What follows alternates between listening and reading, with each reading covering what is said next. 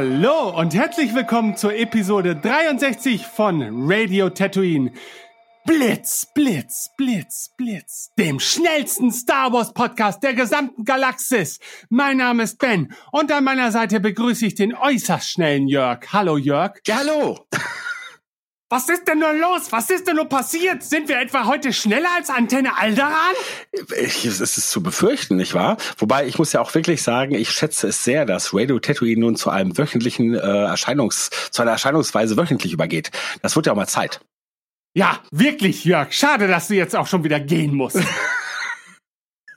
Gut, wir reden heute über, über, nicht über den Schlaganfall, den du scheinbar spontan gerade erlitten hast, sondern über etwas völlig anderes. Was denn, Jörg? Ja, ähm, wir haben ja äh, ein ähm, Wochenende hinter uns mit vielen Neuigkeiten und wir hatten ja gedacht, in der letzten Episode hätten wir alles abgegrast. Aber nein, heute gab es noch ein großes Highlight, nämlich ein na, ich denke mir, es ist immer noch ein Teaser zu Episode 9, The Rise of Skywalker. Ja.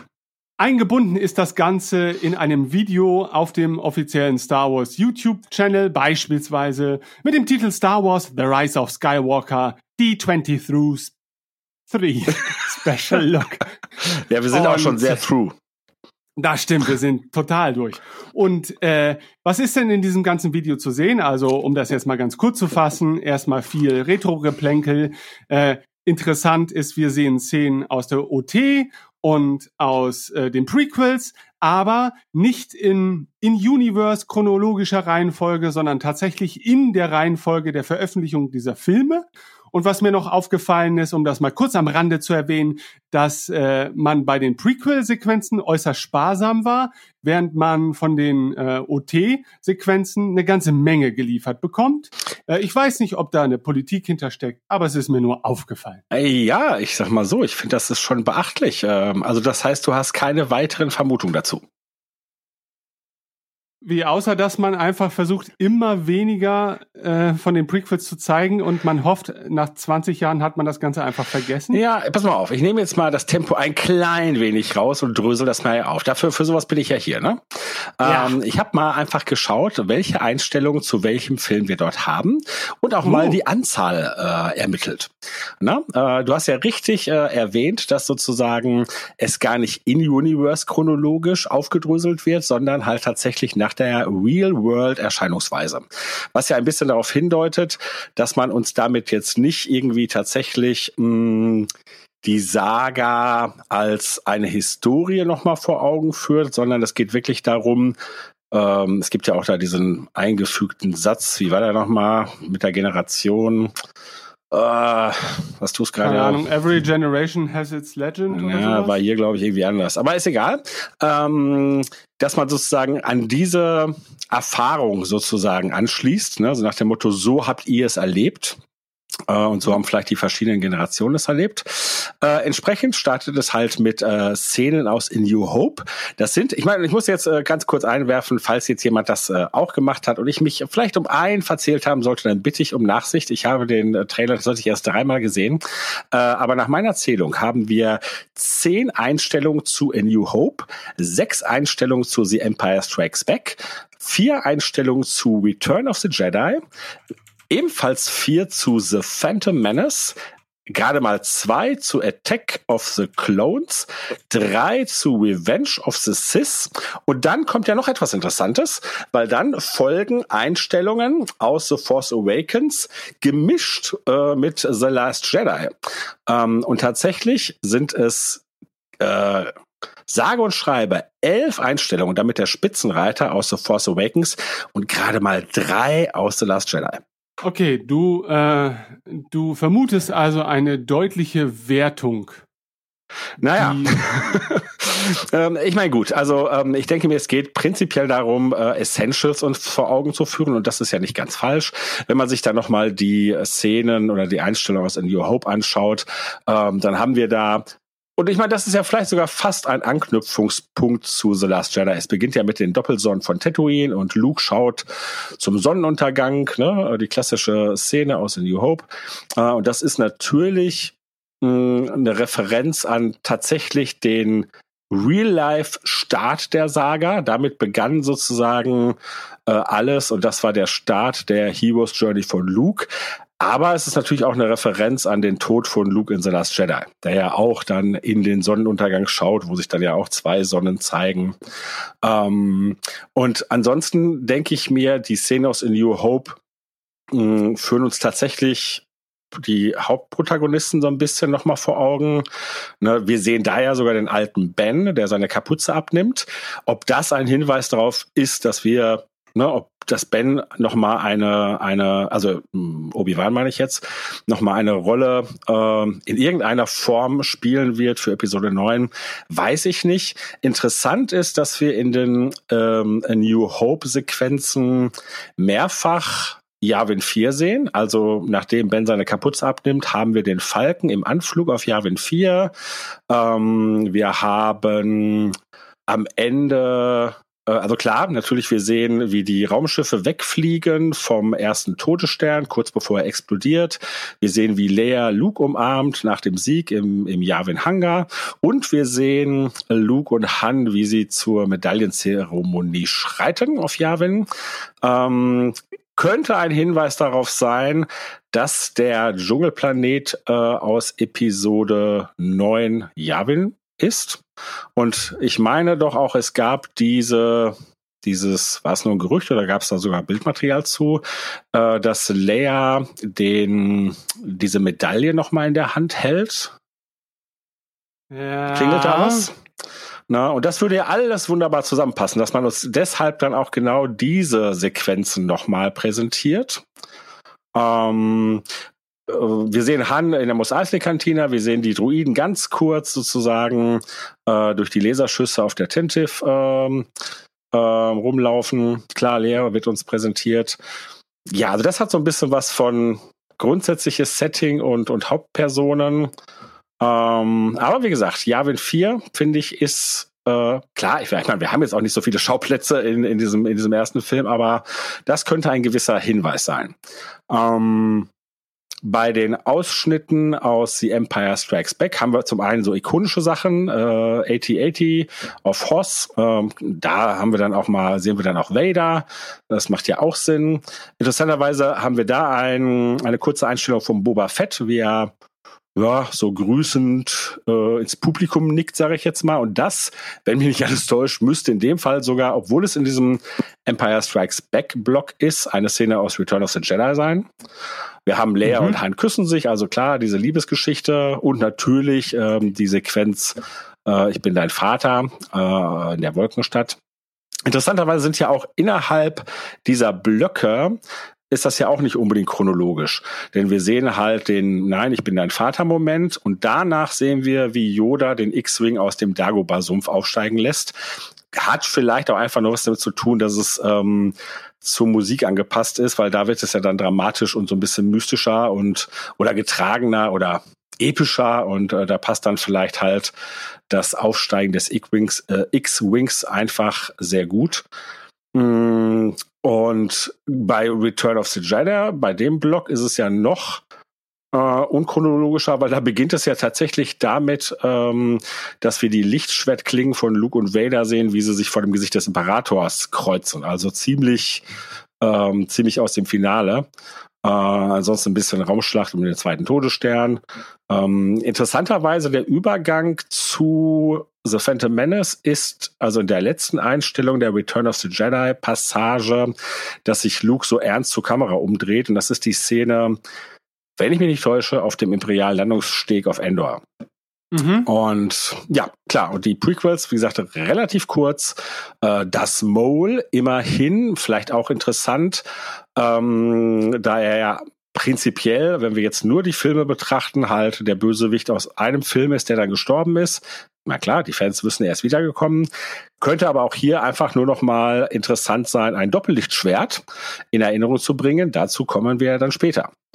Ähm, und ja, Attack of the Clone äh, ist tatsächlich nur Kussszene bei der Hochzeit und die republikanischen Kreuzer, die gefüllt mit Klonen von Coruscant aufbrechen. Ja, also das ist so das, was ähm, uns aus der UT präsentiert, äh, also aus der nee, äh, klassischen äh, Sechser-Saga, sage ich mal. Ähm, man könnte sich fragen, warum manche Dinge nicht drin sind. Äh, und deswegen, glaube ich, könnte das nochmal mit der Zeit interessant werden, sich das genauer anzuschauen, was es uns vielleicht für Episode 9 noch sagen könnte. Ne? Wir haben halt tatsächlich wenig äh, Druiden zum Beispiel, wirklich ja nur einmal in diesem, in diesem Bereich. Und ja, bei dem Block, in dem es um The Force Awakens und The Last Jedi geht, da fällt einfach halt sehr stark auf, dass halt The Last Jedi extrem unterrepräsentiert ist. Also es ist tatsächlich mh, nur, das sind drei Einstellungen. Das ist einmal, ähm, wie sich die Hände von Ray und Kylo bei diesem Force-Skypen fast berühren. Dann ähm, Luke, der als Machtprojektion auf Crate Leia auf die Stirn küsst. Und wie die Raumschiffe auf Crate, also Raumschiffe, diese, diese Vehikel mit den, mit den, ja, wie soll man das sagen? Die Teile, die unten durch die Salzkruste stoßen und so einen Schweif von rotem Staub hinter sich herziehen. Das sind die drei, drei Sequenzen. Ähm, Mhm. Das ist schon interessant, wenn man bedenkt, dass ja doch in dem Film einige wesentliche Dinge ähm, passiert sind. Und ähm, da klingelten bei mir so ein bisschen Christophs Worte im Ohr, der sagte, er vermutet ja tatsächlich, dass man stärker sich einfach an stärker an The Last Quatsch an The Force Awakens anschließt und gar nicht so stark die Elemente von The Last Jedi aufgreift. Was nicht heißen soll, dass die negiert sind oder so, aber dass halt man da eher so ein bisschen so einen Shortcut macht. Ja, das sind so die Dinge, die mir da durch den, nur spontan durch den Kopf geschossen sind. Und dann, dann kommen sie. Die völlig neuen Sequenzen aus The Rise of Skywalker. Und äh, ich glaube, jeder sollte sich diesen Teaser einfach mal angucken, zumindest jeder Interessierte und jeder, der sich nicht vor auch minimalen Spoilern scheut. Äh, denn hier und da gibt es, glaube ich, schon die ein oder andere Einstellung, die zumindest Anlass zu großen Spekulationen bieten dürften. Und ich weiß nicht, ob wir die alle mal Shot für Shot durchgehen sollten. Also das Ganze beginnt einfach mit einer Gruppenaufnahme in einer Wüstenlandschaft äh, von Ray, Poe, Finn, Chewbacca und C3PO sind da noch im Hintergrund zu sehen. ist nicht eindeutig äh, erkennbar, ob es sich dabei um Jakku oder Tatooine handelt, würde ich jetzt mal zu diesem Zeitpunkt sagen. Ja, wobei wir ja doch, meine ich schon, die offizielle Aussage haben, dass es ein ganz neuer Wüstenplanet ist, ne? Ach ja, stimmt. Und äh, wenn ich jetzt, ne, ich habe leider den Namen nicht parat, äh, man kann es uns in den Kommentaren ja an den Kopf werfen. Na gut. Ja. Okay, und es geht weiter direkt mit äh, der nächsten Einstellung. Ah, gut, ja, das ist natürlich vielleicht ein Shot, der unmittelbar auch an den letzten im Film anschließen könnte. Ja. Allein landschaftlich und personell macht das schon mal Sinn und das sieht mir dann vielleicht doch nicht so sehr nach Tatooine aus. Weiß ich aber auch nicht. Vielleicht, vielleicht ist das. Was sind das da für Leute am Horizont? Sind das Javas? Das ist eine Scherzfrage? Nein. okay. Oder ja. Äh, was weiß ich. Natürlich ist mir bewusst, um welche, um welches Volk es sich hier handelt, das wir sehen. Denn es ist das Volk der Aki Aki? Ah! Erzähl doch mal, Jörg. Ja, also ich, ich, Ich hatte gerade Ja. eine Eingebung, denn ähm, tatsächlich wissen wir ja, dass das ein neuer Wüstenplanet ist und der Wüstenplanet heißt äh, Passana. Und auf diesem sind äh, aufgrund diverser Berichte die Aki-Aki zu Hause. Und das könnte natürlich die dieses muntere Volk sein, das wir dort sehen. Also wie gesagt, ne, die Einstellung wird ähm, wohl tatsächlich ein Gegenschott sein zu dem, was wir zuvor gesehen haben. Unsere Helden kommen eine Anhöhe herauf und ihre Blicke äh, machen uns ja ein wenig deutlich, dass sie, weiß ich nicht, verwundert oder ähm, staunend da stehen und äh, etwas betrachten. Und insofern passt wenn man dann noch das Setting und die, wie du schon selber sagtest, das Personal hinzunimmt, passt das, dass wir dann im Gegenschuss sehen, was unsere Helden sehen. Und das ist diese bunte Ansammlung von ja, Aki-Akis, die anscheinend ein Fest feiern. Ähm, und das ist ein farbenfrohes Fest. Sie werfen da äh, wohl auch mit, mit Farbpulver um sich, äh, was mich wiederum an das ähm, indische aus der hinduistischen Überlieferung stammende, wie ich hier gerade auf Wikipedia lese, Fest Holi, wenn man es so spricht. Das ist ein indisches Frühlingsfest. Äh, auch Fest der Farben genannt. Und ähm, das kennt man vielleicht, hat man, ich habe es selber noch nicht miterlebt. Äh, es gibt, glaube ich, auch inzwischen in, in Deutschland ähm, so Aktionen, äh, wo halt man in einer ausgelassenen Feier äh, Beutel mit bunter, mit bunten Pulver sich gegenseitig ins Gesicht und sonst wohin wirft und am Ende ist man eine bunte Schar an ausgelassenen Personen. Und sowas scheint da zu sein. Die Frage ist, ob das ähm, mit unseren Protagonisten in Zusammenhang steht. Also sprich, ob die Aki-Aki sich freuen äh, über etwas, was unsere Helden erreicht haben. Wenn man die Gesichter bedenkt, also die erstaunten Gesichter, Vielleicht eher nicht. Vielleicht stoßen sie da zum ersten Mal auf diese Volksgruppe. Aber keine Ahnung. Zumindestens ähm, ein lustiges, farbenfrohes Völkchen, die Aki-Aki. So viel können wir sagen. Toll, das wollte ich gerade fragen, äh, ob das in Zusammenhang steht. Aber nun denn, es könnte ja sein, zum Beispiel, dass die Helden mit einem Raumgefährt abstürzen und die Aki-Aki deuten das als Ankunft irgendeiner Gottheit und äh, erwarten in diesem Moment die Ankunft. So hätten wir auch quasi wieder die Poesie äh, zu Episode 6, wo wir ein ähnlich primitives Volk haben, das äh, ein, eine falsche Gottheit äh, in Empfang nimmt. Also du meinst, da spielt Präastronautik rein. Ja, Ja. Erich von Däniken Ja, ja, ja, ja. ist dabei. Ja, wobei äh, dann, aber das würde dem überhaupt nicht widersprechen. Dann wären es halt ja trotzdem die die Gottwesen mit ihren Himmelswagen. Ich glaube nicht an den Absturz, denn in dem vorangegangenen Shot äh, können wir sozusagen ein ähm, ein wenig etwas äh, um eine Ecke herum erkennen, was mir doch aussieht wie ein Raumschiff, das dort abgestellt ist. Oh ja, vielleicht ist es sogar die, der Millennium Falke. Das wäre denkbar. Ja, okay, gut. Dann vielleicht kein Absturz, aber vielleicht eine, eine spektakuläre Landung oder zumindest, ja, wahrscheinlich ist jede Landung in irgendeiner Form spektakulär, wenn man sie in dieser Form noch nie gesehen hat. Also, naja, ich könnte mir zumindest, äh, das wäre ein denkbares Szenario. Wobei dann haben die, haben die Aki Aki schnell von Alltagsgeschäft auf äh, Mega-Feiern umgestellt. Aber das kann ja, sein, dass die so drauf sind. Die haben ihre Farbbeutel immer dabei und kaum lässt sich ein Raumschiff am Horizont erblicken, geht die Luzi ab. Denkbar. Ja, das kann sein. Also in Holland sind die auch immer sehr gut drauf. Tatsächlich. Ja. So. Also, von den Holländern des Star Wars-Universums kommen wir zur nächsten Sequenz. Ich drücke jetzt hier mal den Play-Button und was ist da? Was ist da? Da ist die gute alte Prinzessin Leia Organa. Und wir dürfen sie noch mal sehen in einem Shot, der jetzt nicht allzu viel verrät, außer dass sie sich in einer Dschungelumgebung befindet. Und ist das Yavin 4? Kann das sein? Ist es ein anderer Dschungelplanet? Ja gut, also da glaube ich, haben wir noch keine Bestätigung für. Wie gesagt, aufgrund der mh, ja also zum einen wird's wird's so ein bisschen passen äh, zu J.J. Abrahams und wie er ein bisschen mit mit den Star Wars Filmen umgeht, dass er da halt dann ne, zu Yavin zurückkehrt und ne, die die vorhergegangenen Shots aus der OT, ne, in denen Yavin eine Rolle spielt, ne, und also selbst wenn man jetzt sagt, ja, nun gut, also keine Ahnung, ähm, da hat vieles auch gespielt, aber wie gesagt, wir haben den Anflug des Falken auf Yavin und wir haben diese Medaillenzeremonie und wie gesagt, es gibt diese Information bezüglich äh, der Medaille. Ich halte das schon für sehr, sehr wahrscheinlich, ja. Okay. Zu Lea muss man äh, vielleicht einfach nochmal sagen, es ist ja so, ähm, dass dieser Shot ähm, oder dass Lea sozusagen ja aus ähm, nicht verwendetem Material aus The Force Awakens heraus generiert wurde.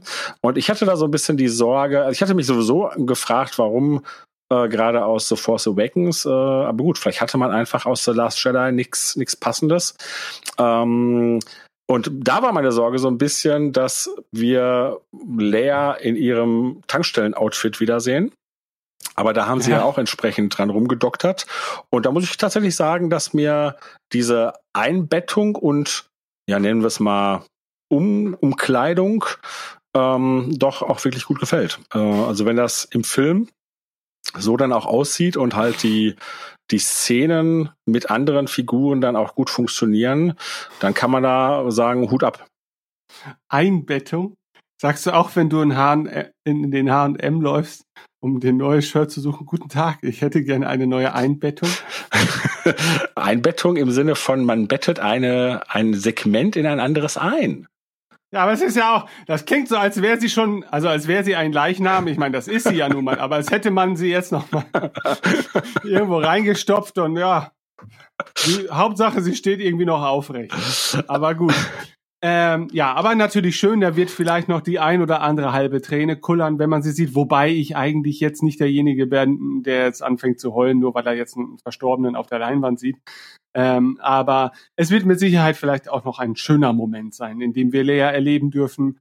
Und äh, sie sieht ja ganz fesch aus. Ne? Ja, absolut. Ich bin Ja. mir, äh, was meine Person angeht, nicht so sicher, äh, ob mich das nicht mitnimmt. Ich halte das für möglich, kommt tatsächlich dann auf die Szene an und was das, äh, welches Potenzial sie birgt, um Dinge, Seiten in mir zum Klingen zu bringen, ja, die dann halt sich auch auf die Tränendüsen, Drüsen. Deine, Auswirken. deine Seiten sind ja auch schon einen Tick älter und schon Ja. ein bisschen ausgeleiert. Äh, wie gesagt, Lea äh, ist natürlich äh, ne, meine erste große Liebe gewesen. Insofern ist das nochmal was anderes, ja. Nicht nur Liebe. Aber, aber Liebe in all ihren Spielarten. Ah, gut. So, das beruhigt mich. Da haben wir ja was gemeinsam. ähm, so, nächster Shot ist eine, eine, ja, herannahende Resistance-Flotte, die den Hyperraum verlässt und äußerst schlachtbereit wirkt. Ähm, und ich glaube, man muss das direkt in Zusammenhang mit dem nächsten Shot setzen, der vielleicht dem geneigten Zuschauer den Eindruck vermitteln soll, es handelt sich hierbei auch um ein und dieselbe Sequenz. Ich bin aber der Meinung, das sind zwei völlig zusammenhanglose Shots, äh, alleine aufgrund der Farbgebung, au- aufgrund der Lichtverhältnisse. Äh, und es wird hier nur der Eindruck vermittelt, hier würden zwei Flotten sich gegenüberstehen. Teilst du diese Meinung oder hast du eine andere Sicht auf die Dinge? um mal den leider abwesenden Tim zu channeln, nicht sicher. Ähm, denn, also ich glaube nicht, dass es tatsächlich direkt aufeinander folgende Shots sind. Mm, Bei der, bei dem Herannahen der Resistance-Flotte, also zum einen muss man vielleicht mal dazu sagen, da wird ja alles an klassischen ähm, oder mehr oder weniger klassischen Raumschiffen aufgeboten. Wir haben da die X, die A, die Y und die B-Wings. Äh, also bei den X ähm, im Vordergrund definitiv die neuere Variante, die wir aus The Force Awakens ja auch schon kannten. Dann haben wir da, äh, zum Schluss kommt noch so ein Blockadebrecher dazu, wir ja schon aus A New Hope äh, kennen und der uns immer wieder begegnet. Und ein etwas unförmiges ähm, Objekt, ähm, da, wo ich erst dachte, oh, ist das der Falke? Aber wenn er es wäre, hätten sie da eine Menge dran rumgeschraubt. Also insofern glaube ich es nicht. Aber das kann ich nicht ähm, einem anderen Typ zuordnen. Vielleicht die Hörer. Ähm, und diese Szene, wie du schon sagst, die ist mh, farblich äh, vom Ton wirkt die anders als die Szene mit den Sternzerstörern. Äh, man hat sogar fast den Eindruck, es wäre in der Atmosphäre und es wäre so ein, so ein Sonnenaufgang im Hintergrund. Auf der anderen Seite ist es ja so, dass der Blockadebrecher aus dem Hyperraum zurückfällt. Äh, und gut, das haben wir inzwischen auch, dass das theoretisch in der Atmosphäre vielleicht machbar ist. Aber ehrlich gesagt könnte ich mir vorstellen, dass es ähm, im Weltraum ist, in so einem, in so einem Weltraumnebel und dann ist da halt so eine Sonne im Hintergrund, ähm, was aber nichts an der Atmosphäre ändert. Die mh, Armada, und das ist ja wirklich eine riesige Armada von doch, so wie ich meine klassischen Originaltrilogie Sternzerstörern, sind in einem deutlich düsteren Umfeld. Ähm, ne, da würde ich deutlich auch, äh, würde ich sagen, man kann deutlich erkennen, dass das so ein Nebel äh, ist und da sind auch Blitze einmal im Hintergrund zu erkennen. Ähm, Insofern, aufgrund dieser Unterschiede würde ich sagen, es ist keine Schuss-gegen-Schuss-Angelegenheit, äh, aber ich könnte mir schon vorstellen, dass sozusagen nur noch was dazwischen liegt. Also, dass tatsächlich die Resistance sich äh, auf dem Weg zu dieser Armada befindet, aber das muss nicht sein. Ähm, darauf folgt, und das vielleicht nur zur Ergänzung, dass äh, eine, eine, eine Einstellung von Pin, äh, Pin, Finn.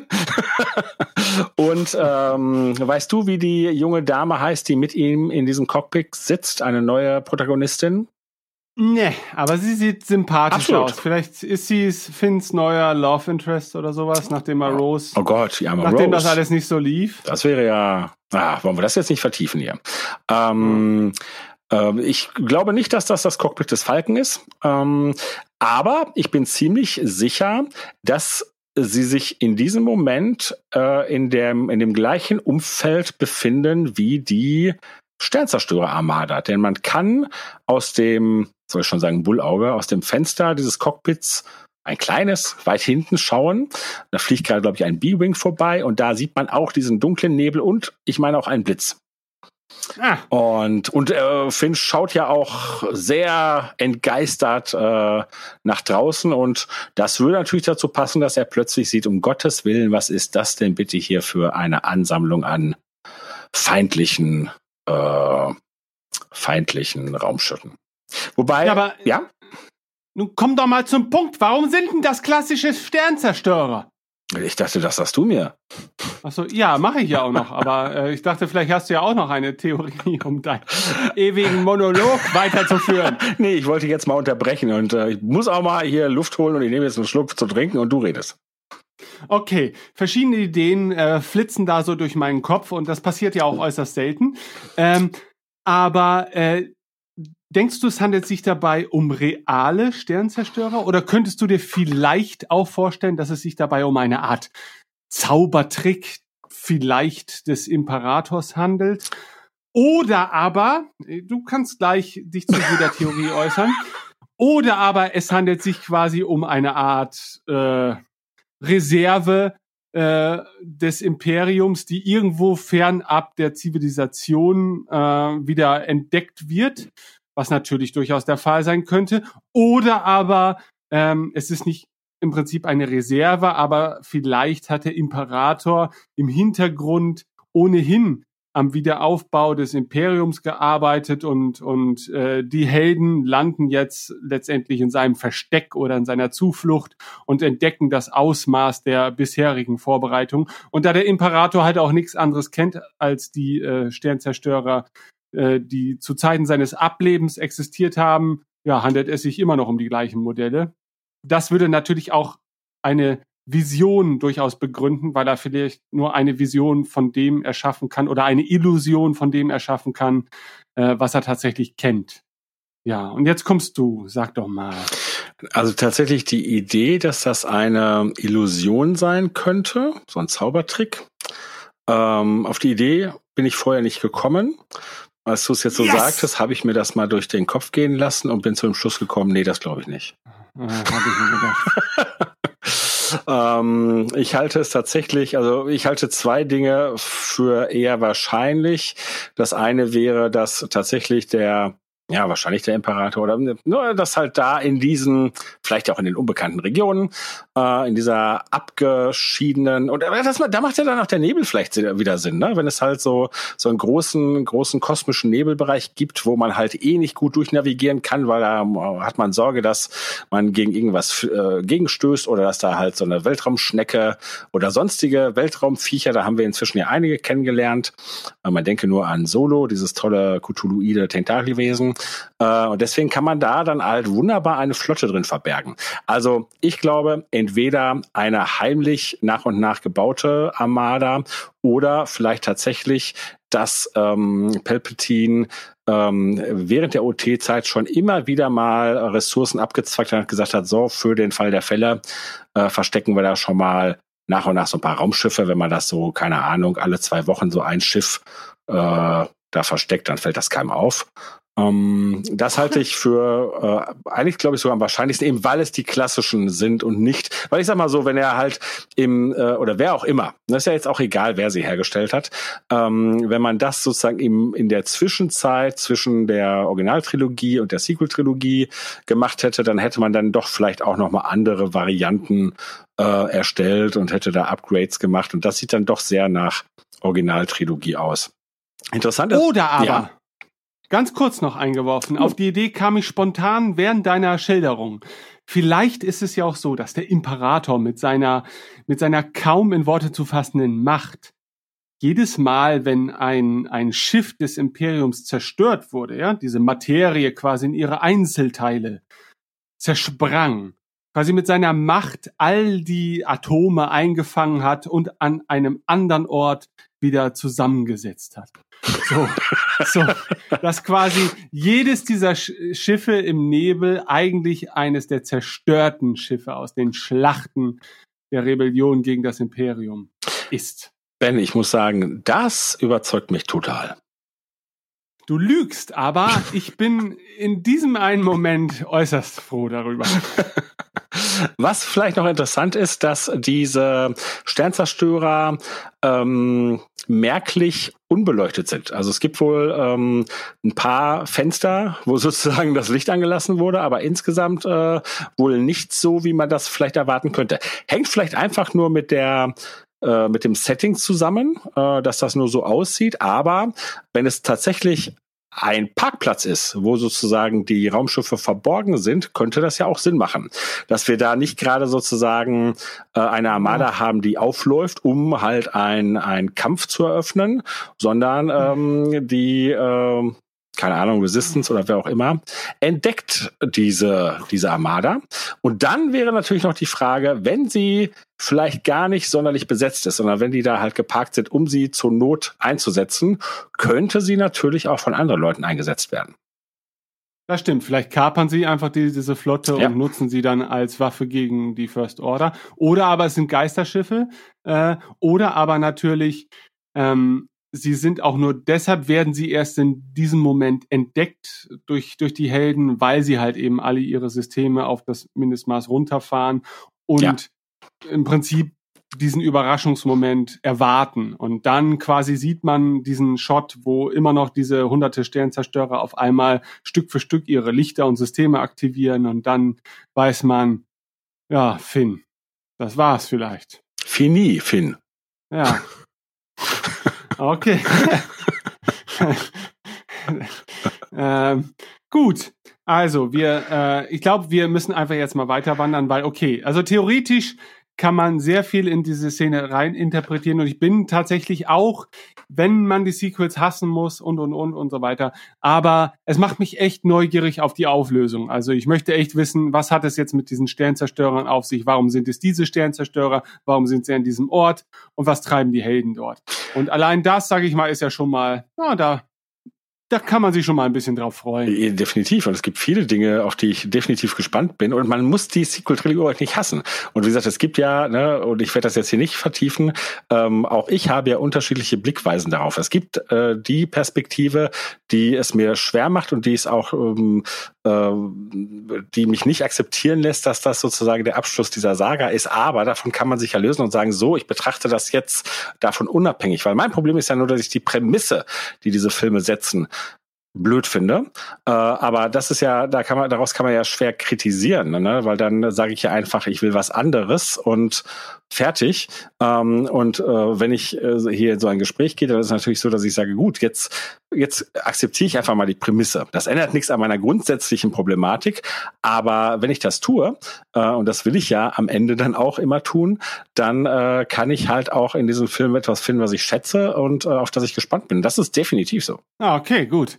Dann, äh, ja, ich wollte damit auch nicht äh, äußern, dass ich die Sequels hasse, aber das habe ich ja wahrscheinlich mittlerweile auch schon des Öfteren zu verstehen gegeben. Ich bin da nicht so sicher. Ah. ich glaube, dieser Glaube an dich, der bröckelt. Ja, ja, ja. Also zwischendurch äh, bröckelte er definitiv, definitiv. Aber na gut. Äh, wollen wir vielleicht dann einfach mal zur nächsten Sequenz voranschreiten, ne, damit wir hier nicht die nächsten zwei Stunden Podcast rausmachen.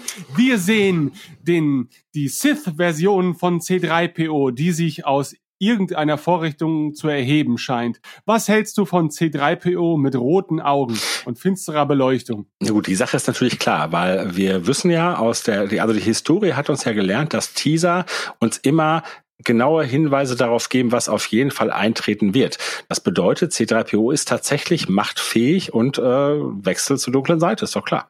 Oder aber er ist sozusagen der, ähm, der Horcrux, in dem Palpatine seine Seele aufbewahrt Ja. hat. So konnte er zum einen auch seine Feinde über so lange Zeit ausspionieren und jetzt, wo er zu der Stärke herangewachsen ist, in der er sich wieder körperlich manifestieren kann, also so wie Sauron, also C3PO ist eigentlich die Festung von Barad-dûr, ja, Ich dachte, er wäre der Ring. äh, das, ja, ja, okay.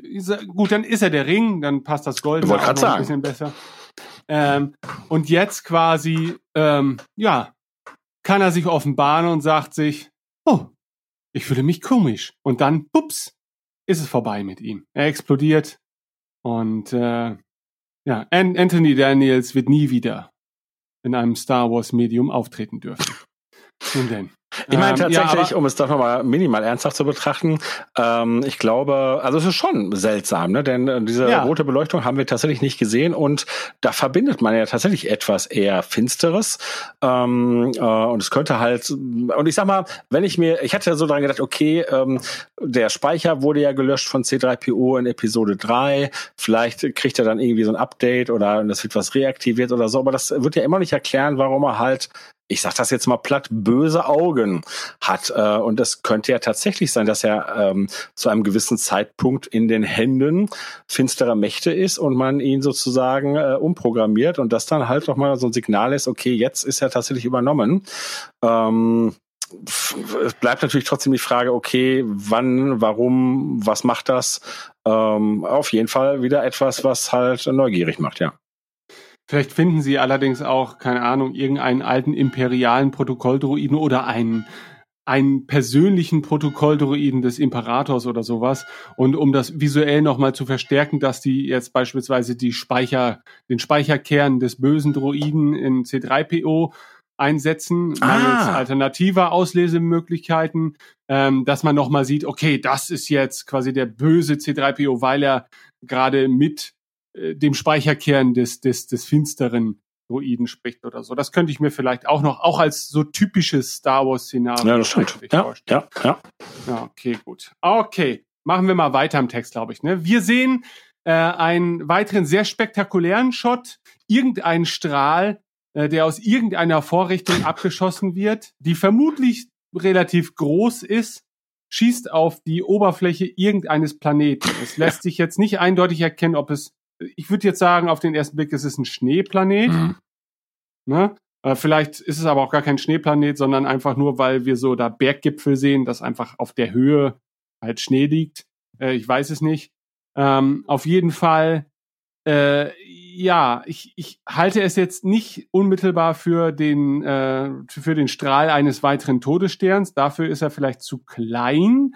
Wobei wir natürlich äh, spätestens seit Rogue One wissen, dass der Todesstern auch mal auf Sparflamme schießen Ja. kann.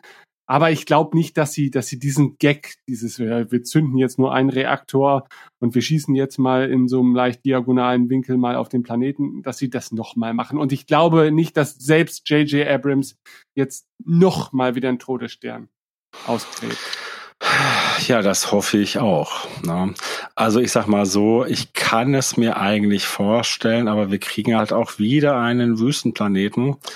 Äh, es, ja, ich weiß es wirklich nicht und äh, vielleicht ist es ja dann auch so, dass so dann halt die jetzige Variation ist, dass es halt ein oder vielleicht sogar mehrere kleine tote Sterne sind. Ne? So, it was so night we built it twice. Äh, wäre ja denkbar. Mm, aber ich hoffe es auch nicht. Aber definitiv ist die, ist die Strahlkraft, glaube ich, äh, enorm. Denn im, im ersten Moment war ich mir unsicher, wie ich die Dimension dieser Landschaft bemessen soll. Als ich es mir dann nochmal angeschaut habe, ich glaube schon, das ist ein riesiges Areal. Das sind schon große Berge, die wir von weitem sehen. Ähm, und ähm, der, dieser Strahl schlägt ein und zergleist dann ja doch da im Prinzip ähm, alles, was wir auf der auf der Leinwand sehen. Und du hast völlig recht. Äh, wir können es nicht mit Sicherheit sagen. Erst habe ich gedacht, na ja, von dieser von dieser Landschaft könnte es ja dieser dieser Wüstenplanet sein. Der hat ja auch Berge irgendwie äh, im Hintergrund, aber ähm, es gleist dann doch sehr und da man hat das Gefühl, äh, da ist doch viel weiß, was auf Schnee hindeutet und insbesondere ganz zum Schluss, wenn tatsächlich schon alles sehr hell wird, hat man ja noch diese Berge im Vordergrund und da sind dann obwohl sie eigentlich im Schatten liegen, auch noch sehr weiße oder helle Anteile, von denen ich denke, ja, nee, da wird kein Sand liegen. Okay, vielleicht wären das dann die Höhen, auf denen dann nur dort Schnee liegt. Keine Ahnung. Aber ich sag mal so, wenn man mich zwingen würde, dass ich einen Tipp abgeben müsste, würde ich doch sagen, das ist Schnee. Okay, gut, da stimme ich dir definitiv zu.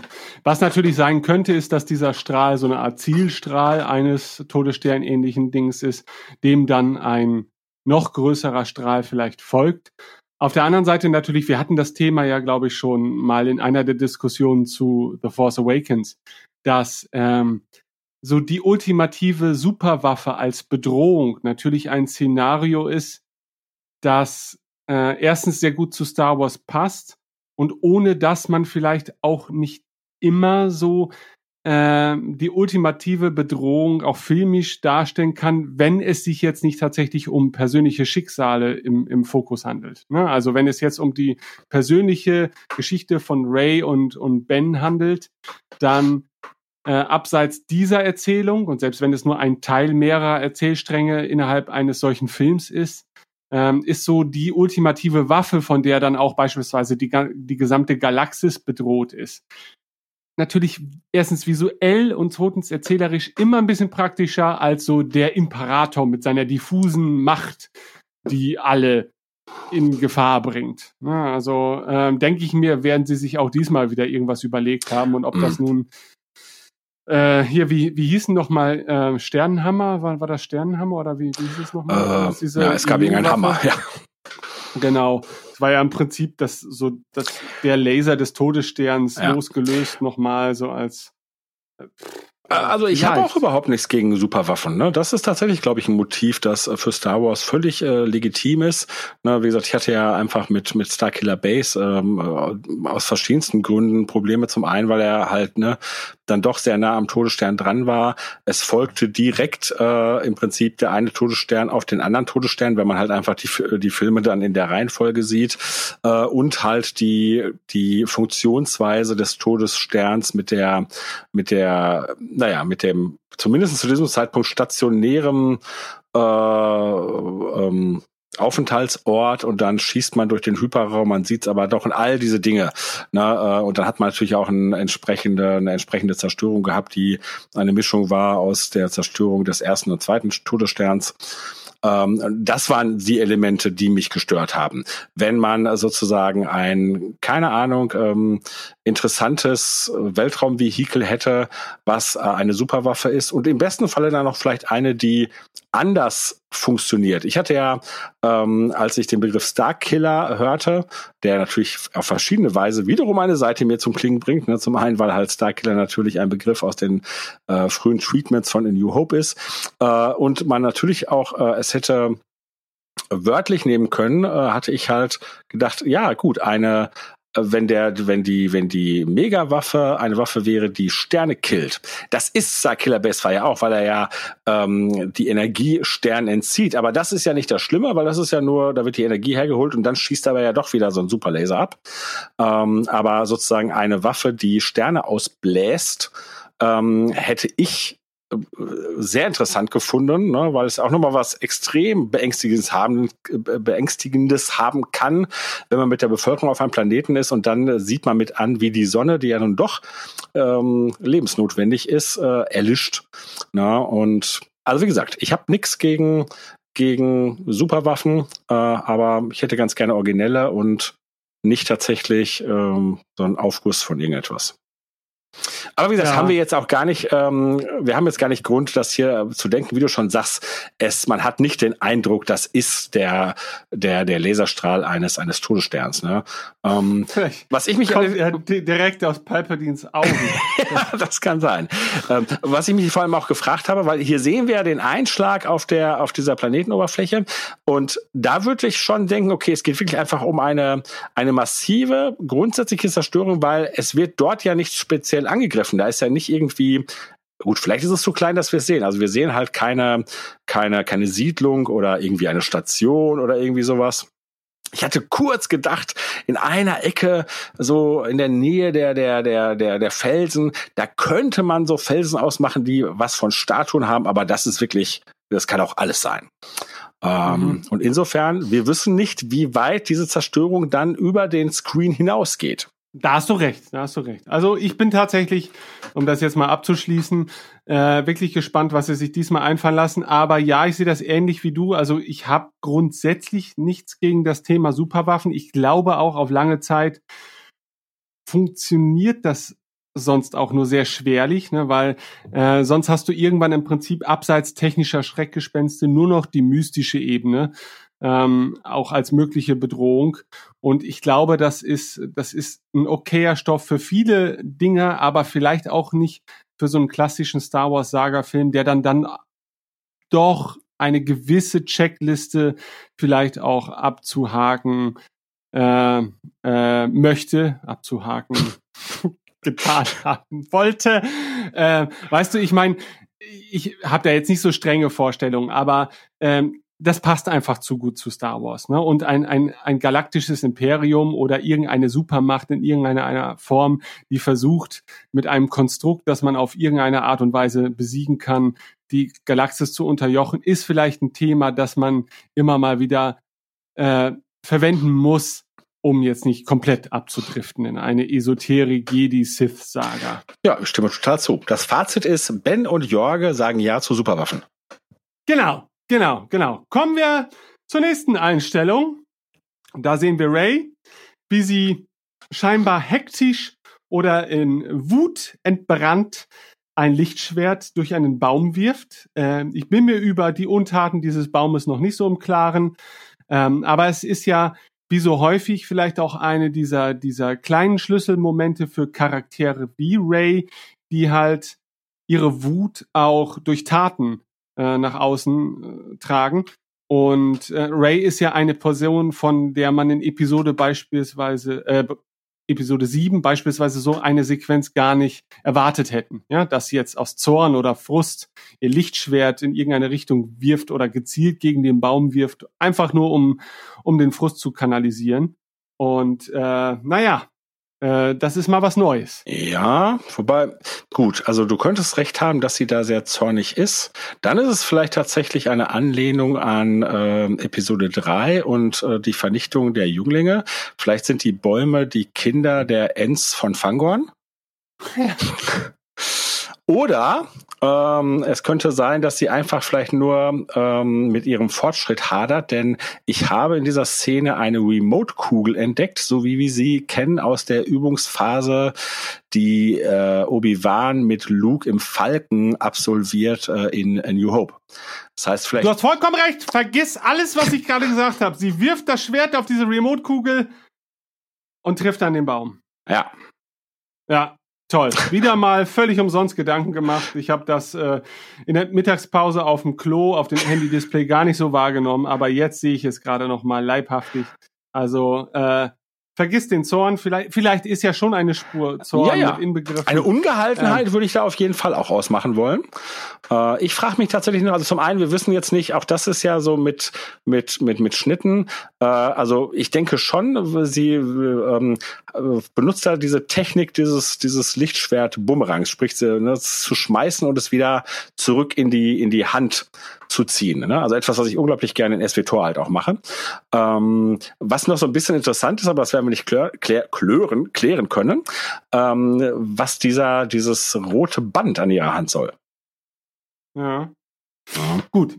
Ich kann mir vorstellen, ich meine, wir, wir wissen ja, und das ist jetzt eine, eine These, die ich einfach mal so in den Raum stelle. Also eine meiner Vermutungen oder die Vermutung vieler Menschen ist ja auch, dass Ray und Ben sich in einer Art äh, Trainingsszenario befinden werden im Laufe von Episode 9. Ja? Dass es aus irgendwelchen Gründen vielleicht dazu kommt, dass die beiden miteinander etwas trainieren. Ob das jetzt Kampfkünste sind oder die Anwendung von Machtfähigkeiten. Und ich kann mir durchaus denken, dass diese Sequenz mit der Trainingskugel äh, noch relativ früh im Film stattfinden wird, denn Ray, Rays und Bens Status zum Ende von Episode 8 ist ja jetzt nicht unbedingt der beste und sie versucht sich jetzt auf eigene Faust in den Künsten der Jedi weiterzubilden. Also du, Und das ist einer ihrer Frustmomente, Ah. wo sie halt merkt, so ganz ohne Lehrer ist, weil irgendwie klappt das auch nicht alles so alleine. Und in diesem emotional aufgebrochenen Moment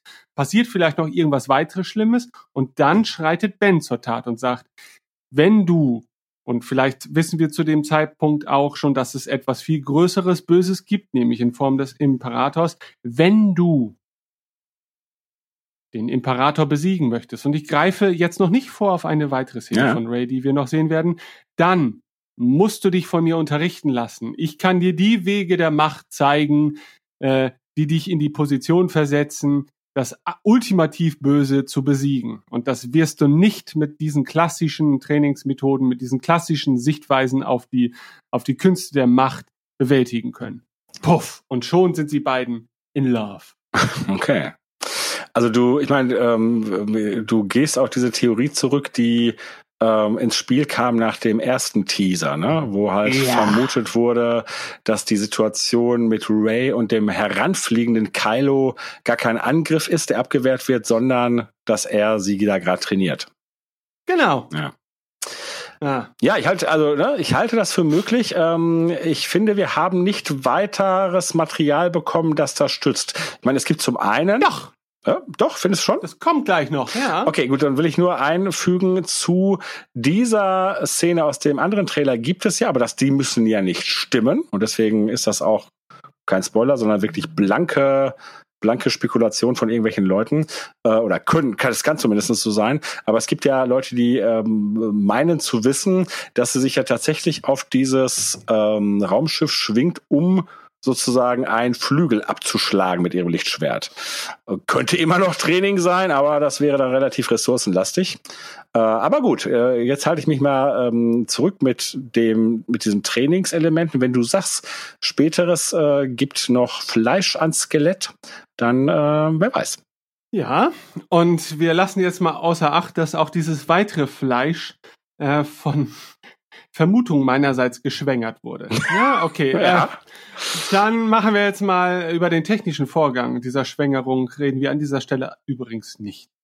So, nächste Einstellung. Äh, ja, immer noch Ray, also die dieses Schwert wieder in Empfang nimmt.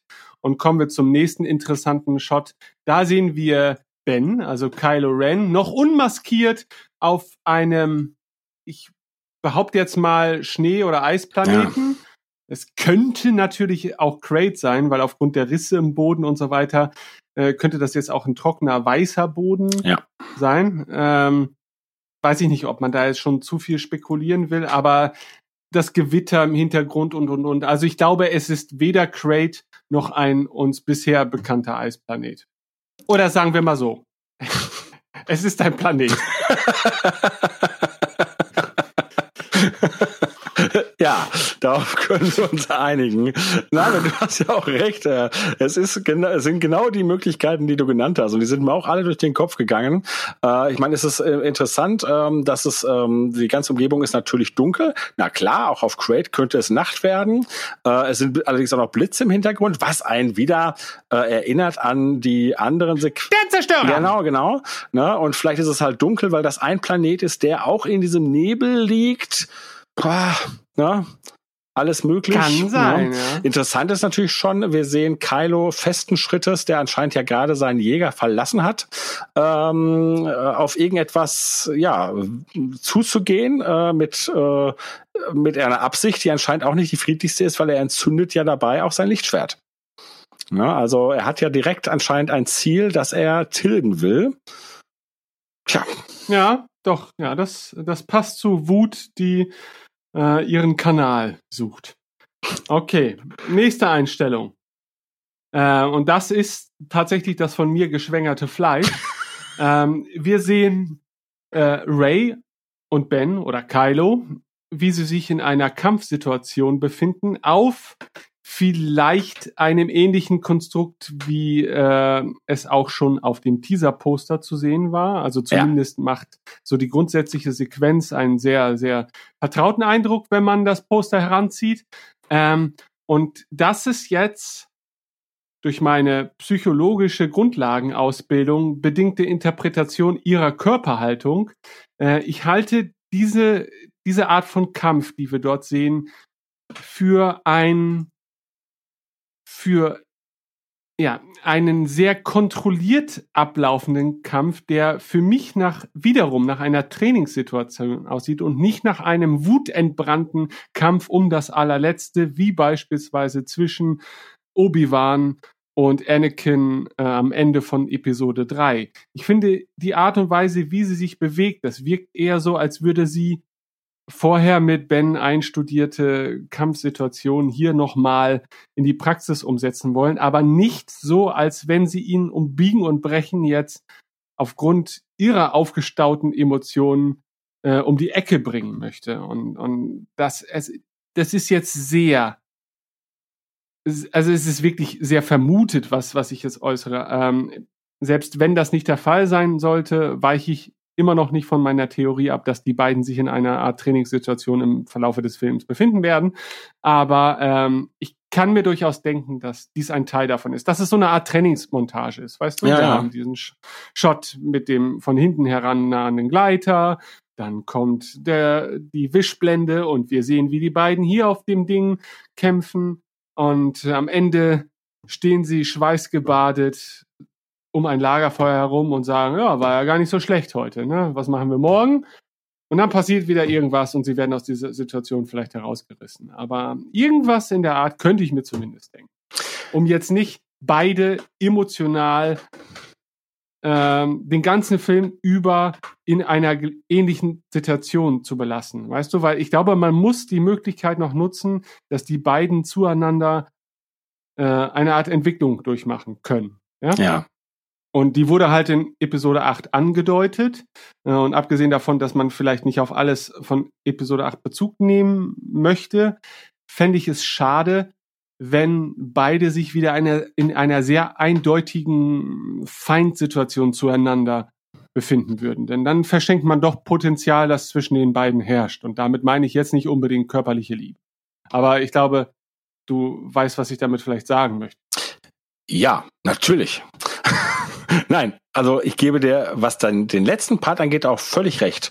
Denn ähm, das würde ich auch für fatal erhalten, wenn man dann den Beziehungsaspekt zwischen Kylo und Ray nicht äh, berücksichtigt oder nicht auch ausbaut oder sie, äh, ihn mit ja, das muss eine Konsequenz haben für diesen Film. Das ist völlig klar.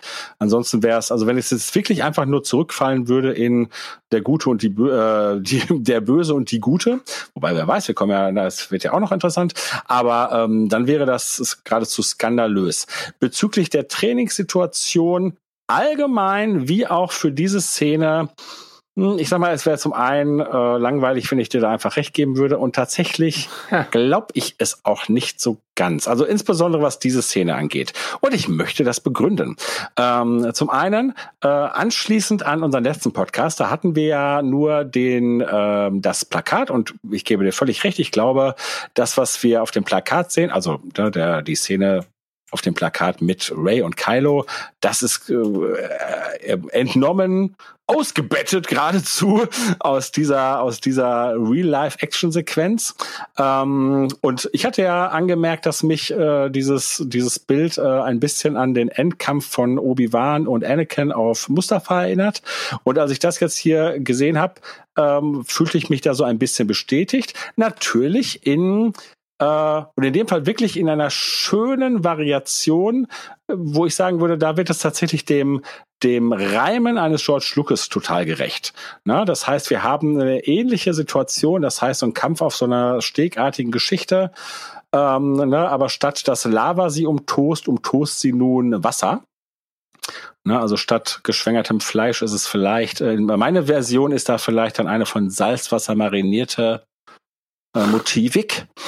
Ähm, ja. äh, und es äh, Jetzt komme ich zu dem Punkt, weshalb ich die Situation anders sehe. Denn es ist ja nicht einfach nur ein Stück Metall im ähm, im windumtosten Meer, sondern wir sehen ja auch im Hintergrund weitere große Metallobjekte. Und äh, wo haben wir noch andere große Metallobjekte im Wasser gesehen? Im ersten Teaser, äh, und zwar das Wrack des zweiten Todessterns. Und ich bin ziemlich davon überzeugt, dass dieses Duell auf dem Wrack des zweiten Todessterns abläuft. Und wir haben im ersten Teaser gesehen, dass die Helden sich diesem Wrack nähern und sind halt auch ganz davon beeindruckt. Und sie wollen da ja hin, wahrscheinlich um etwas zu holen. Und ich glaube nicht, dass Ray ihre ganzen Kumpanen dabei hat, äh, damit die äh, ihr zuschauen können, wie sie mit Kylo eine, eine Lichtschwert-Performance, äh, also im, im Trainingsmodus absolvieren wird. Ich glaube, beide, Kylo wie Ray, wollen etwas aus dem Todesstern und da treffen sie aufeinander und da haben sie tatsächlich eine feindliche Auseinandersetzung. Was nicht heißt, dass hinterher oder vorher oder wann auch immer äh, ähm, sich ihre Situation verändert. Und wie gesagt, ne, die Beziehung sollte auf jeden Fall eine Rolle spielen, da gebe ich dir völlig recht.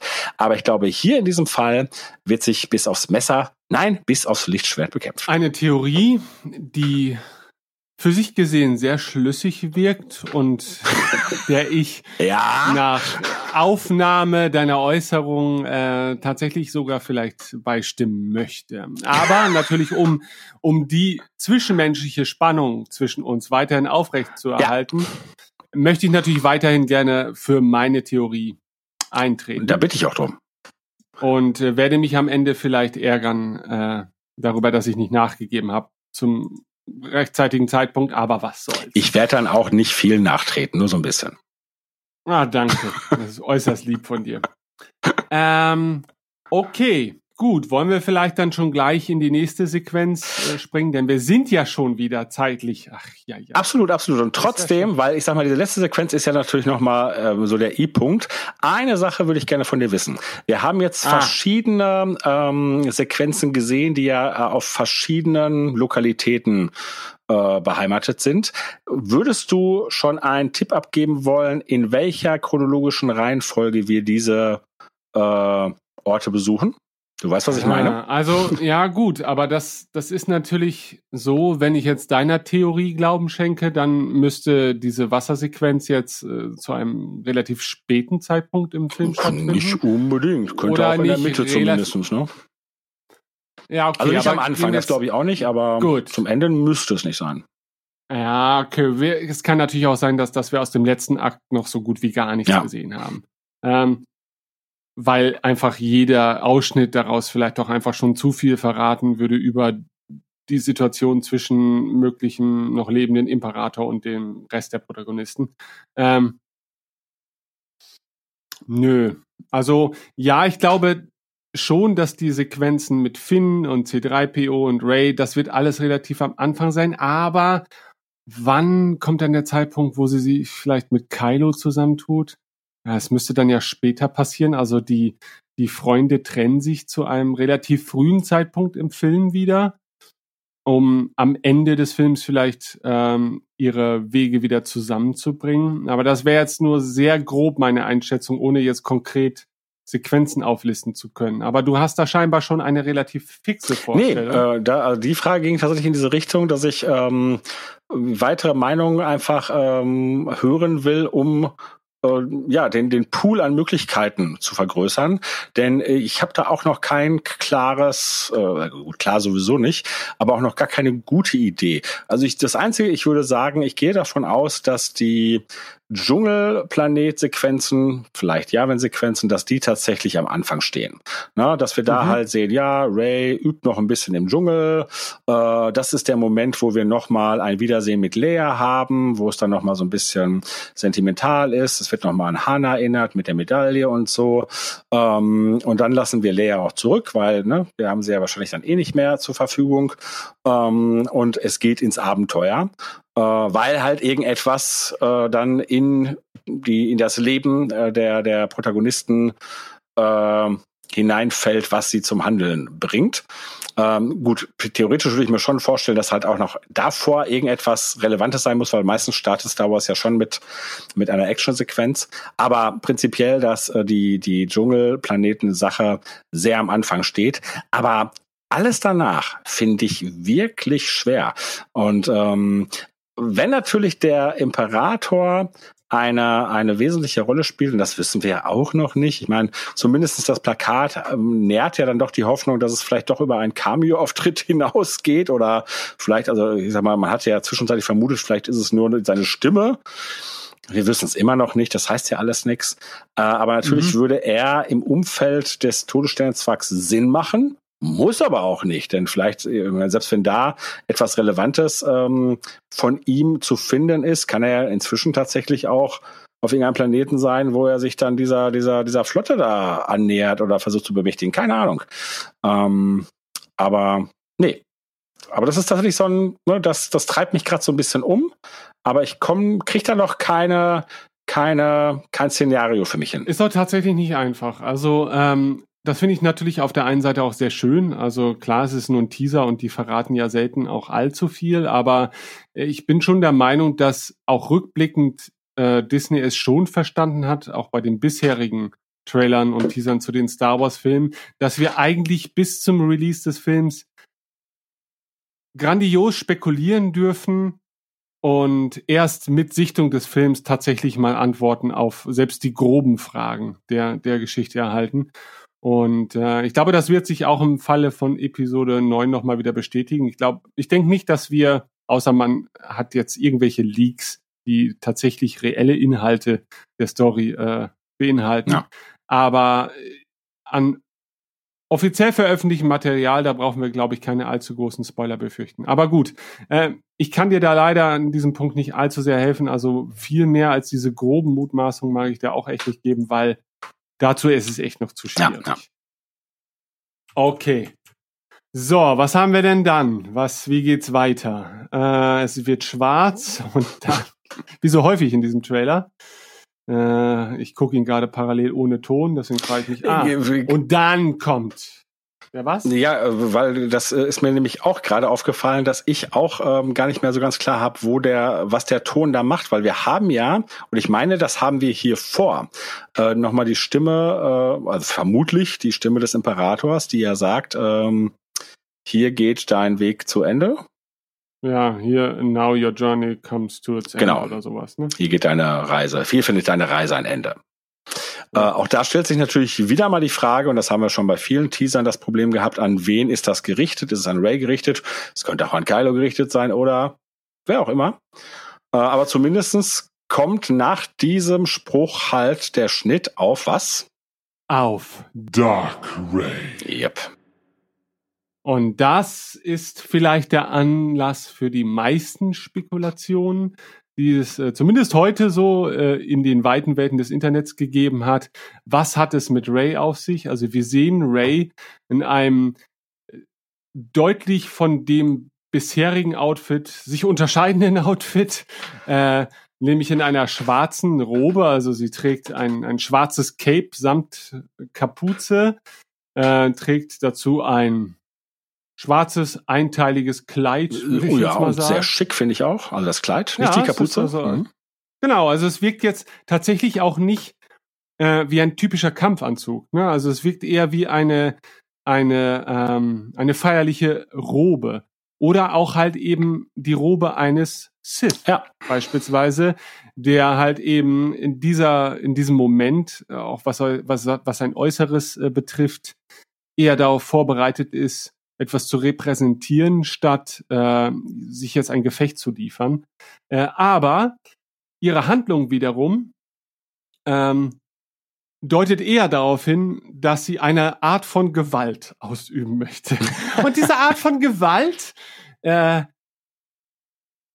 dieser Art von Gewalt nimmt sie sich äh, diverser Hilfsmittel an, nämlich vorrangig einem doppelklingigen Lichtschwert, äh, welches, äh, was so die Klingen selbst betrifft, eine große Ähnlichkeit zu dem Lichtschwert von Kylo Ren aufweist. Das möchte ich mal sagen. Also sehr Instabil, raue, ja. instabile Klingen. Ähm, wenn es sich denn mal ausgefaltet hat, dann besitzt es natürlich eine deutliche Ähnlichkeit zu Darth Mauls Doppellichtschwert. Aber dieser Ausklappmechanismus ist ja, wie ich heute wieder mal lernen musste, auch nicht erstmalig im Star Wars Universum zu sehen, sondern da gab es schon äh, beispielsweise bei The Clone Wars, glaube ich, so Wachen, die äh, ähnliche Lichtschwerter. Ähm, besaßen? nee, die Wachen äh, waren bei Rebels, äh, aber in Ah, The okay, Clone Wars führt äh, der äh, kriegsverbrecherische Jedi-General Krell so ein Schwert. Diese Episode haben wir Ah. bereits in einer The Clone Wars Radio Tatooine Folge besprochen. Aber ich glaube, wir haben tatsächlich nicht über das Lichtschwert gesprochen.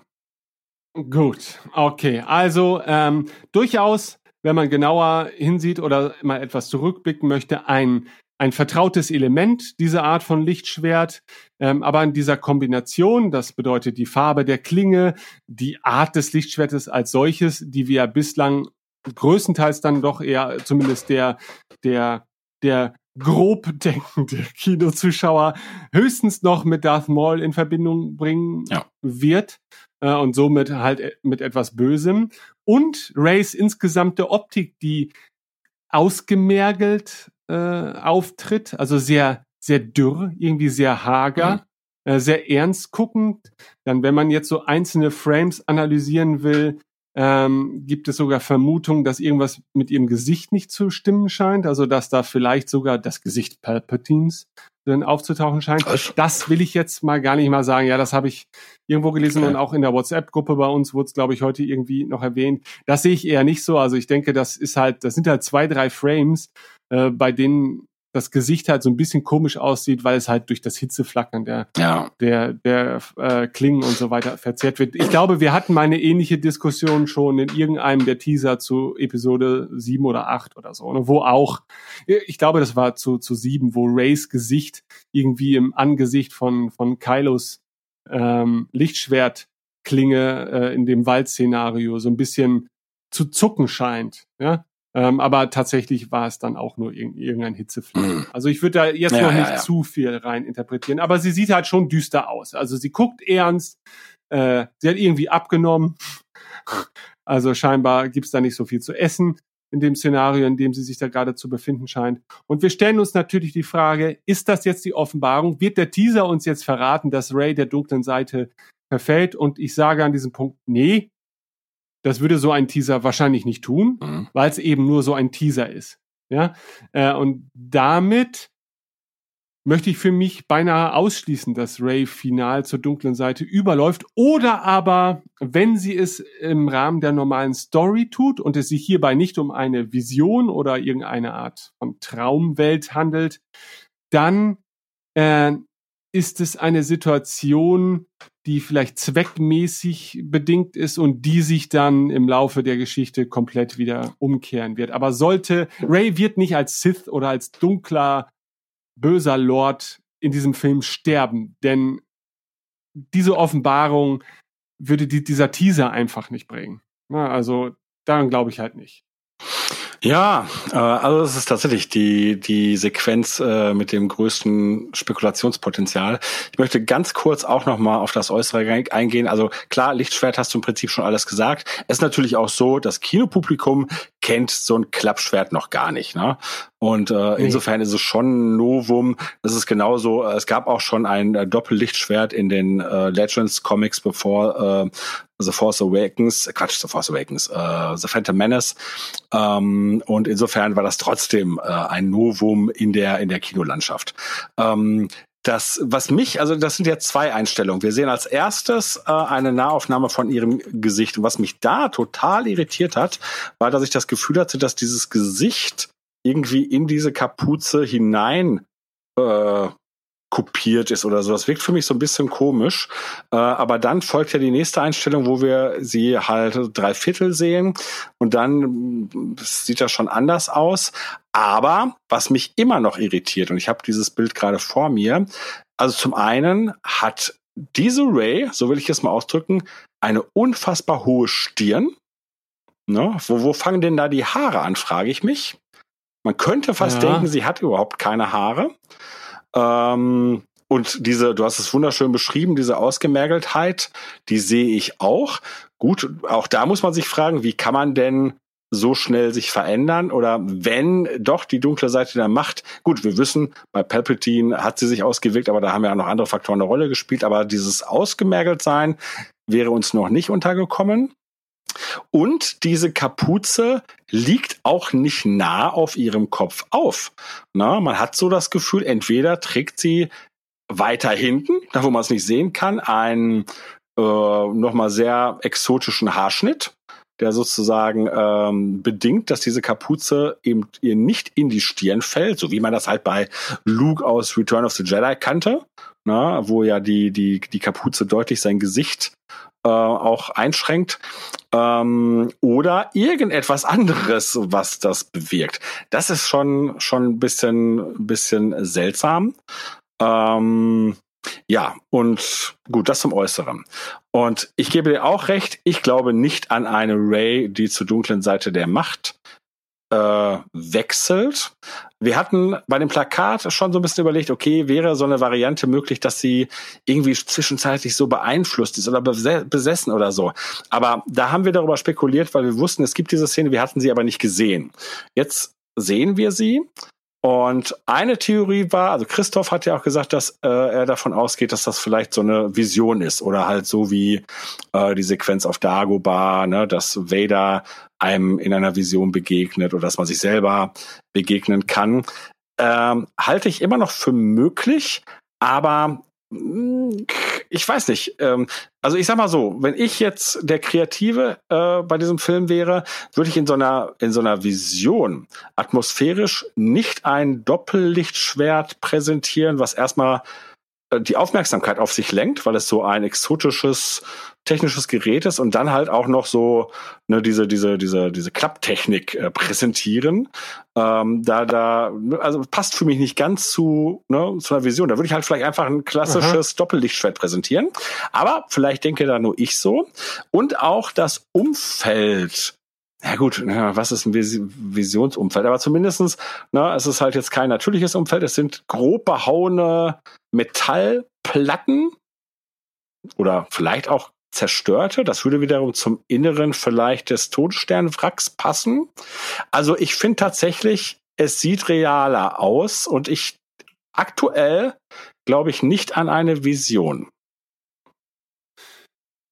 Zu der Höhe, äh, zu der Höhe ihrer Kapuze möchte ich sagen, Ray ist natürlich aber doch bekannt dafür, ihre komischen Ray-Buns zu tragen. Also ja, das stimmt. Ob das jetzt so ein Dreierband ist oder so. Also da könnte ich mir zumindest vorstellen, dass da eine Kapuze vielleicht auch ein bisschen anders drauf liegt. Ja. Ähm, ich versuche das gerade noch mal. Aber wenn ich mir, ich habe jetzt gerade ein Profilbild von den Bands, die eigentlich eher, die sind eher hinten am Kopf. Na? Ja, die, die klassischen Bands, aber sie wechselt ja öfters auch mal. Also ja, ja, ich sagte ja auch, es kann halt Film einfach eine, so. äh, eine neue Frisur sein, die das äh, bedingt, ganz klar. Gut, dann Ja. haben wir das ja schon mal festgehalten. Ja. Ja, und ich schaue mir jetzt noch mal ein, ein, ein Bild von Ray an, frontal. Sie hat natürlich tatsächlich auch eine hohe Stirn. Ah, jetzt noch mal im Vergleich.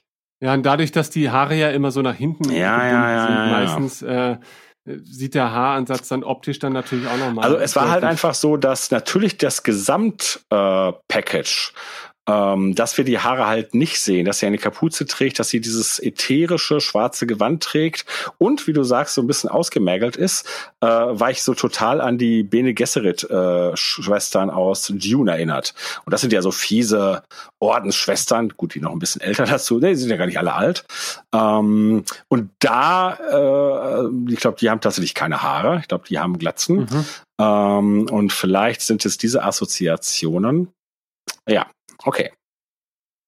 Ja, aber wenn wir wir, ja beide der Meinung sind, sie, äh, oder nee, äh, die Frage erst noch, äh, hältst du die Version äh, für möglich, ja, für möglich hatte ich sie auch, äh, für wahrscheinlich, dass es eine Vision ist? Nee, also spätestens jetzt nach deiner Erläuterung nochmal würde ich auch eher dazu tendieren, dass es äh, deutlich realer ist als eine Ja. Vision. Und, und das heißt, ich werde halt schon in weitere Gedanken äh, hineingeworfen, die versuchen zu begründen, ob's, also warum sie, ob, ob es sich dabei tatsächlich um Ray handelt, weil das ist jetzt keine Vision äh, ist, heißt ja noch nicht in letzter Konsequenz, dass es sich dabei tatsächlich um Ray handeln muss. Genau. Ja? Oder es könnte ja, selbst wenn es eine Vision, eine quasi ein Trugbild in einem realen Umfeld wäre, das könnte ja auch noch der Fall Ja. sein. Ja, also äh, dass die keine Ahnung in der in der Grabkammer äh, des Imperators ankommen und äh, er dann noch durch irgendwelche Trugbilder wie eine böse Ray, die sie vielleicht zu diesem Zeitpunkt auch schon längere Zeit nicht mehr gesehen haben, ja, und der Imperator möchte zum Beispiel die Helden, die weiteren Helden des Films überlisten, indem er sagt, äh, eure Ray wird euch nicht retten, ja, die wird euch nicht helfen können. Dann guckt, da ist sie. Und dann kommt quasi die Fake Ray rein. Ja. Und ähm, das wäre vielleicht auch noch ein denkbares und vielleicht auch ganz typisches Szenario für eine solche Situation. Ähm, aber ja, auch, auch da wieder eine so kleine Sequenz, die schon wieder so viel Spekulation zulässt, aber auf der anderen Seite ja auch irgendwie schön, oder? Also ähm, das geht mir doch halt selten so. Ich meine, gut, ich bin natürlich auch in kaum andere Dinge so sehr investiert dann persönlich äh, wie in Star Hm. Wars, aber ich kann mir kaum so Teaser oder Trailer vorstellen, bei denen ich überhaupt dazu verleitet werde, so sehr über den Hintergrund einer einzelnen Sequenz ähm, zu, zu philosophieren. Ja, und spätestens das muss ich den Sequels dann auch immer noch lassen. Es gibt halt bestimmte Aspekte, gerade auch an den neu präsentierten Hauptfiguren, die ich halt doch sehr interessant finde. Ne, viel von den Rahmenbedingungen sind irgendwie murksig und, und hätten so nicht sein müssen. Aber vom Konzept her mag ich die Hauptfiguren total gerne und wüsste auch gerne, wie es mit ihnen weitergeht. Ne? Aber, und das möchte ich jetzt auch natürlich nochmal erwähnen, das hat ja ähm, Christoph, glaube ich, das war am, im Umfeld der Sendung, hat es schon mal wieder angesprochen, dass wir haben jetzt zwei Filme hinter uns und zahlreiche Veröffentlichungen drumherum und eigentlich können wir jede Figur in ein, zwei Sätzen erzählen, weil wir tatsächlich nicht allzu viel über sie bislang erfahren haben. Und das ist mit Sicherheit auch da, dadurch bedingt, dass die, dass die Erschaffer erst im Verlaufe dieser Filme sich vielleicht äh, erdacht haben, was man mit diesen Figuren noch machen kann und was nicht. Und dass natürlich auch irgendwelche Zweit- oder Drittveröffentlichungen dann kaum irgendwelche Aspekte aufgreifen können, die andere jetzt noch erzählte Aspekte vielleicht auch ausschließen würden, ja, weil sie einfach dann gar nicht mehr ins Konzept der, der Figur passen. Und ich denke mal, wenn die Sequels dann durch sind und immer noch Interesse an den Figuren besteht, dann hat man natürlich schon mal so einen groben Rahmen, in dem man sich dann auch bewegen kann, erzählerisch. Ne? Aber ich verstehe schon, warum man jetzt einfach, weil eh alles immer nur von Film zu Film scheinbar konzipiert wurde, auch über die Figuren nicht, nicht viel mehr weiß, als wir dann tatsächlich auf der Leinwand. Ja, ich meine, es hat, ich glaube, es hat verschiedene Aspekte. Ähm, zum einen hat es natürlich auch was damit zu tun, dass in Universe zwischen den Filmen wenig, also, also zwischen Episode 7 und 8 liegt ja überhaupt keine Zeit. Das heißt, in dieser Zeit kann man zwischenzeitlich auch nichts erzählen. Und hier, glaube ich, was liegt hier dazwischen? Ich, ich glaube, es gab ja jetzt auf der D23 diese Zeitleiste und ich glaube, das ist ein Jahr. Ähm, und das ist jetzt auch nicht wahnsinnig viel. Da hatten wir halt bei der Originaltrilogie oder bei den Prequels immer mehr Zeit dazwischen. Ähm, und wenn es so ist, und das wird nochmal der spannende Fall sein, wenn man uns in Episode 9 noch Dinge aus der persönlichen Vergangenheit der Protagonisten offenbart, dann macht es natürlich auch Sinn, dass man uns diese Dinge vorher nicht verrät, also keine Vorgeschichten dazu veröffentlicht. Ich bin da so ein bisschen gespannt. Wir haben bisher noch nichts von Snoke gehört, zum Beispiel. Der ist jetzt ne, eher, also insbesondere inzwischen eine Nebenfigur geworden. Aber äh, angenommen, der wird hier gar nicht mehr sonderlich erwähnt, der wird so ein bisschen unter den Teppich gekehrt. Ne? Also vielleicht wird halt mit einem Satz erklärt, warum, ne? weiß ich nicht, keine Ahnung, vielleicht eine Marionette von Palpatine oder so, ist ja völlig egal. Nur wenn es das wäre, dann würde ich sagen, hey, darüber hätte man jetzt schon mal ein bisschen was zwischenzeitlich veröffentlichen können. Äh, veröffentlichen können. Und genauso mhm. wäre es natürlich, wenn äh, die Vergangenheit von Ray ähm, nicht nochmal einen anderen Twist bekommt. Denn nach The Last Jedi und der Offenbarung, sie ist nichts Besonderes, sie ist die Tochter von, von Säufern und so weiter, ähm, hätte man Gut, das ist dann vielleicht auch keine so interessante Geschichte, sie zu erzählen, aber ne, es wäre halt keine, kein Grund mehr, das ähm, darum ein Geheimnis zu machen. Ähm, aber vielleicht führt uns das zu dieser Szene zurück, zumindestens und du hast völlig recht, es ist so eine winzige Szene, äh, zu der kann man unglaublich spekulieren und wir wissen nicht, ob es das eigentlich wert ist, aber das ist ja trotzdem der Spaß daran. Also selbst wenn es sich hinterher als nichtig herausstellt, äh, möchte ich einfach mal spekulieren. Denn ne, wenn wir jetzt davon ausgehen, es ist keine Vision, es kann immer noch eine sein, aber ne, das wäre jetzt mal, da würde ich jetzt mal von ausgehen. Und ähm, wir glauben, Ray es ist, also eine Ray würde nicht in dieser Form zur dunklen Seite übertreten als überzeugte Person, ähm, als Überzeugungstäterin. Was sind die Alternativen? Und da würde ich tatsächlich auch sagen, es ist gar nicht Ray. Und wenn es nicht Ray ist, was ist es dann? Denn sie sieht ja eindeutig aus wie Ray, außer dass sie deutlich ausgemergelter ist, was natürlich auch ein Indiz, Indiz darauf wäre, dass es nicht Ray wäre. Und, und wie gesagt, das ist totale Spekulation, aber da kommen natürlich so Ideen, ähm, in den Sinn, die man halt schon kennt. Und es werden ja durchaus Dinge aufgegriffen, die man schon kennt.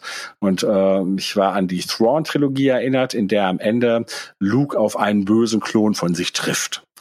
Das wäre zum Beispiel natürlich eine Möglichkeit.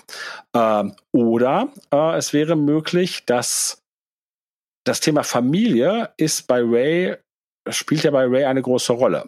Und ähm, mir ist letztens erst gewahr geworden, dass sie in The Force Awakens immer davon spricht, dass sie auf ihre Familie wartet. Sie sagt gar nicht, sie wartet auf ihre Eltern. Ähm, und das meine ich jetzt auch gar nicht, dass mh, hm, sie konkret eine Erinnerung oder irgendeine Vorstellung von dem hat, was wir jetzt hier sehen. Aber es könnte ja sein, dass es eine unbekannte Schwester ist.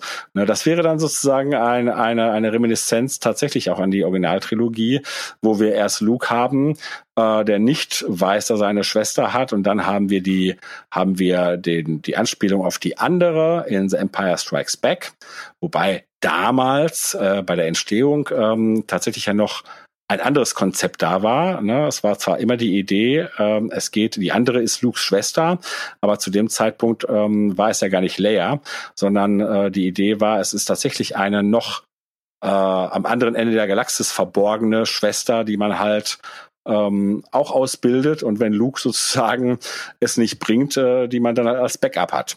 Ähm, da George Lucas ähm, dann aber mit der mit dem Folgefilm die Sache den Sack zumachen wollte, hat man dieses Konzept dann verändert und hat das dann halt auf Leia übertragen. Ja, prinzipiell äh, hat das ja auch großen Sinn gemacht und hat die Sache irgendwie auch mh, hm, zu einem eleganten Ende gebracht, auch wenn man sich über, darüber streiten kann, wie das dann hinterher vermittelt wurde. Aber egal. Das wäre ja wiederum ein Konzept, das hier vielleicht wieder aufgegriffen werden könnte. Ne? Dass am anderen Ende der Galaxis ähm, und zwar in dem Fall nicht von den Guten, sondern von den Bösen, von Palpatine, eine Schwester von Ray ähm, zur bösen Seite ausgebildet wurde. Was natürlich dann wiederum bedeutet, dass man sich fragt, ja Moment, aber wie kann die, dann muss ja Ray doch irgendwie, ne, auch wenn sie keine Skywalker ist, irgendwie, ne, wie steht die denn dann äh, mit Palpatine in Verbindung? Wie ist das passiert? Ne? Und das ist ja dann wiederum nochmal ein Reveal. Ja, das stimmt. Ja. Ja, macht alles Sinn, ja. Ja, Fall Was soll ich gelöst. dazu, ja. Was soll ich dazu sagen? Ja. Na gut. Äh, das war dann auch eigentlich im Prinzip die letzte spannende Sequenz, denn dann äh, dürfen wir noch mal den Star Wars Schriftzug in seiner in seiner saisonalen Farbe erleben und den Titel erblicken, The Rise of Skywalker. Und äh, das war's dann auch erstmal. Gut. So. sieht's aus. Und es wird nochmal daran erinnert, dass der Film im Dezember stattfindet, äh, ohne sich konkret in diesem Film, äh, in diesem Trailer auf ein Datum festlegen zu wollen. Aber äh, wir dürfen mal davon ausgehen, dass sich daran erstmal nichts geändert hat. Ähm, es wird ja nicht mal das Jahr er- erwähnt, oder? Es wird einfach nur Oh, verdächtig. Ja. Aber Wir hatten ja schon einige Verzögerungen. ja, hoffen wir mal, dass alles so bleibt wie bisher geplant. Und äh, naja, äh, ich denke, an diesem Punkt haben wir zumindest äh, in, in unserem Rahmen dieser zwei Persönlichkeiten, die sich hier schnuffelig unter Alkoholeinfluss zusammengefunden haben. Gar nicht wahr, heute Äh, nicht. ach so. Ja gut, dann zumindest einseitig unter Alkoholeinfluss zusammengefunden haben, haben wir ja schon mal vielleicht ein paar Aspekte oder ein paar Denkanstöße vermitteln können. Natürlich gibt es vielleicht auch noch zahlreiche weitere Theorien zu dem im Teaser gezeigten Material. Ähm, und es gibt vielleicht auch viele weitere plausible Theorien dazu. Und wir sind natürlich ungemein auf eure Theorien äh, spätestens nach Sichtung dieses Teasers gespannt und bitten euch natürlich wie immer darum, ruhig mal wieder etwas in die Kommentare zu posten oder meinetwegen auch bei uns im Discord. Aber in der Kommentarsektion haben dann vielleicht alle was davon. Es sei denn natürlich, unser Webposter geht mal wieder in die Knie. Aber man muss ja nicht immer den Sith an die Wand malen. Äh, Jörg. Jörg? Ja, Was malst du denn gerade so? ich erfreue mich an äh, dein, an dem Fleisch, äh, das du jetzt noch an die letzten Stellen des Skeletts marinierst. Ja, ich mariniere ziemlich gewaltig und frage dich jetzt ein letztes Mal für heute. Jörg, gibt es noch etwas, das du abschließend unbedingt erwähnen möchtest und es nicht auf irgendeine der folgenden Episoden verschieben kannst? Nein, da gibt es nichts. Ich bin wirklich erschöpfend, äh, wie soll ich sagen? Ich habe mich erschöpfend zu diesem Thema ausgelassen. Gut. Ich hoffe, nur für mich erschöpfend und nicht für andere. Das bereden wir gleich noch. Dann sage ich an dieser Stelle nur noch, friss das, Antenne Alderan. Wer ist jetzt der Schnellere? Und äh, ja, gesetzt dem Fall natürlich, die Tonspuren sind nicht kaputt und ich schaffe heute alles noch rechtzeitig. Ansonsten, wir lieben euch, genauso wie wir viele andere deutsche Star Wars Podcasts lieben. Und wir freuen uns, dass es davon so viele tolle gibt. Nicht wahr? Natürlich. Natürlich. Okay, dann bis denn, euer Ben. Tschüss, Jörg. Macht's gut. Ciao. Tschüss.